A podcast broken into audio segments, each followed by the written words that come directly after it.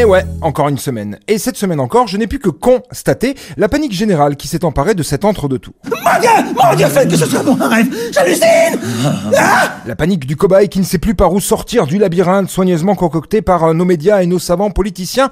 On voit des aberrations comme des électeurs de la France insoumise prêts à voter Rassemblement National. Par exemple, genre des gens qui supportent le PSG et l'OM à la fois. Euh, non, désolé, mais... Ça n'existe pas C'est comme si quelqu'un disait à la fois chocolatine et pain au chocolat. Non, désolé, ce n'est pas possible.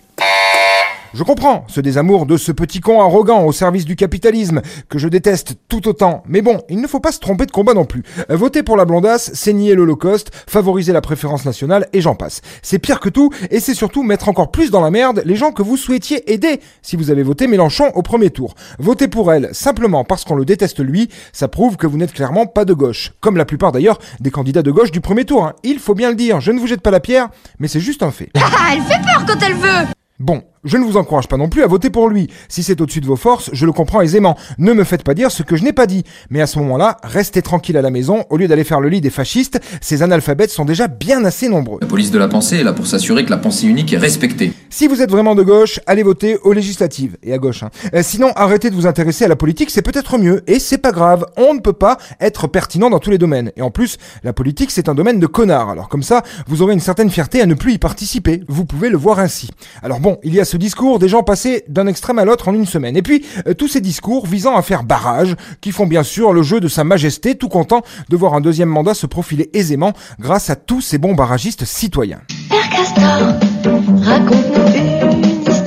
Ah, tous ces cobayes qui veulent se la jouer Castor. Non, franchement, de mon point de vue, c'est guère mieux. Hein. J'ai fait barrage il y a 5 ans, j'ai encore de l'urticaire à la main. Et mon psoriasis du barrage de 2002 commence aussi à me faire pas mal souffrir. Alors bon, hein, ça ira bien. Et puis, si on se demande ce qu'il y a de bien dans les programmes, bah, c'est blanc bonnet et bonnet blanc, à quelques différences près. La préférence nationale pour l'une, la préférence sociale pour l'autre. Bof, rien de nouveau en somme, et de la démagogie, on en a bouffé pendant cette campagne et cet entre-deux tours, aussi insipide que l'œuvre de Michel Houellebecq ou que la musique de Mon programme, trois points. Premièrement, le plein emploi. Deuxièmement, le plein emploi. Et troisièmement, le plein emploi. C'est vrai que l'on pourra croire que celle qu'une ancienne Miss France a récemment appelée la maman des Français a beaucoup changé. Grâce à une habile campagne où elle s'est fait oublier, a judicieusement profité de la présence de Gollum pour passer pour une gentille et n'a eu de cesse de nous montrer sa chatte, ce, pardon, ses chats sur les réseaux. Euh, ça a pu jouer hein, sur l'imaginaire collectif. Je n'ai pas changé. Et en face, bah, on a bien vu qu'il n'avait pas changé. Même s'il se dit lucide, on voit bien que l'abus de psychotropes et de pots de vin commence à se faire sentir. Lui aussi, il nous a montré sa momie. Euh, décidément, sa femme tout au long de la campagne, on voit bien qu'il est lui aussi plus que jamais déconnecté de la vraie réalité du français moyen.